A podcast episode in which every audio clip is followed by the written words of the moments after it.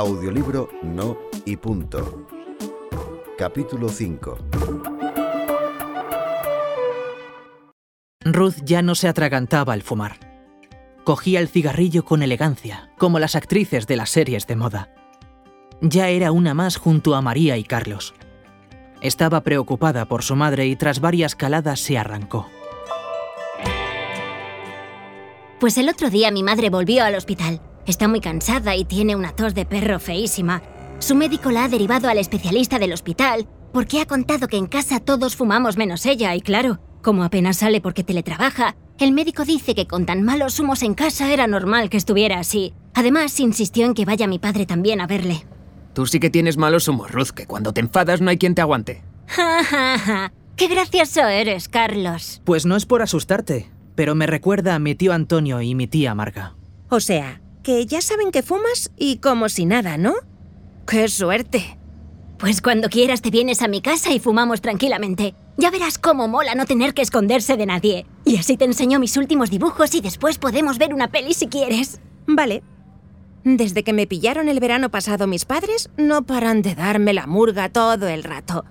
Incluso el otro día aparecieron en casa con varias cajetillas de sus compañeros de trabajo y me leyeron lo que decían los mensajes que aparecen como si fuera una niña de cuatro años. Fumar mata. Fumar daña los pulmones. Su humo es malo para sus hijos, familia y amigos. Fumar aumenta el riesgo de ceguera. ¿En serio? Vaya padres más pesados que tienes. Pues la verdad sí que tengo suerte, sí. Yo es que no sé, no entiendo por qué fumáis, la verdad. ¿Qué por qué fumamos? Pues yo, por ejemplo, porque un cigarro después de comer o cuando estoy nerviosa por los exámenes me relaja como a María. Creo que hasta me ayuda a concentrarme. Eso dicen los fumadores profesionales, Ruth, que fumar relaja. Enhorabuena. Vale, y digo yo, si fuera tan malo para la salud como dicen tus padres, María, no habría tantas películas ni programas de televisión en los que parece que fumar está bien, ¿no? Eso, eso.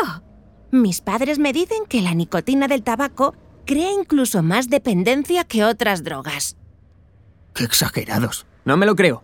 Bueno, tienes el ejemplo de tu tío Juan, ¿no, Carlos? A ver, mi tío está así, pero porque no se cuida tanto. Es de la edad de mi padre, pero parece mayor, como con la piel arrugada. Y tiene también los dientes amarillos.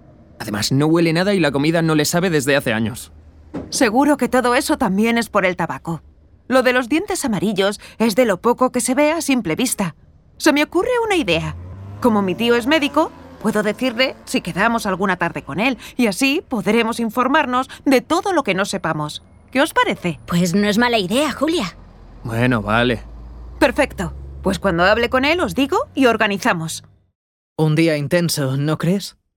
Pues esto no fue todo. Porque cuando nos íbamos, Javito me dijo que si podía venir a mi casa un rato. Todavía fumaba a escondidas y yo por supuesto que le seguía guardando el secreto. Llegamos a casa, nos preparamos unas pizzas y nos encerramos en mi cuarto. Cuando Carlos ha hablado de su tío, me he quedado con la intriga de lo de la piel arrugada. ¿Crees que fumar también envejece? Pues vamos a comprobarlo. ¿Lo buscamos en Internet? Mi tío me recomendó algunas páginas de confianza para que la información fuera fiable. Venga, va, ¿por qué no? Mira, Sergio, aquí. Es verdad lo que nos dijo María. El tabaquismo es una enfermedad adictiva. El tabaco crea mucha más dependencia que otras drogas. Y flipas, existe una enfermedad relativamente poco conocida, la EPOC. Es una enfermedad pulmonar obstructiva crónica que en muchos casos se queda sin diagnosticar. Pone que la principal causa es la exposición al humo del tabaco, ya sean fumadores activos o pasivos. Su evolución es lenta y uno de sus síntomas más frecuentes es la disnea, es decir, la dificultad para respirar y la tos crónica. Javito y yo nos miramos aterrorizados por lo que acabábamos de leer. Ahora entendíamos lo que estaba pasando. Seguramente mi tía Marga y la madre de Ruth tenían algún problema como este y por eso iban tanto al médico. En el humo del tabaco existen más de 4.000 sustancias químicas, de las que 50 son cancerígenas, provocan enfermedades del corazón. Además, el tabaco arruga la piel, mancha los dientes y las uñas, atrofia el olfato y el gusto. La enfermedad afecta casi igual a hombres y a mujeres, y en 2030 será la tercera causa de muerte. Pues sí que es perjudicial el tabaco. ¿Sabes qué te digo, Sergio? Que no pienso fumar ni un cigarrillo más. Se acabó. Sabía que era malo, pero no tanto. Pues me alegro mucho, Javito. Ahora cuando nos ofrezcan fumar, gritaremos juntos. ¡No! y punto. Decidimos que el viernes siguiente contaríamos todo lo que habíamos averiguado a nuestros amigos. Aunque estábamos convencidos de que no nos iban a hacer caso.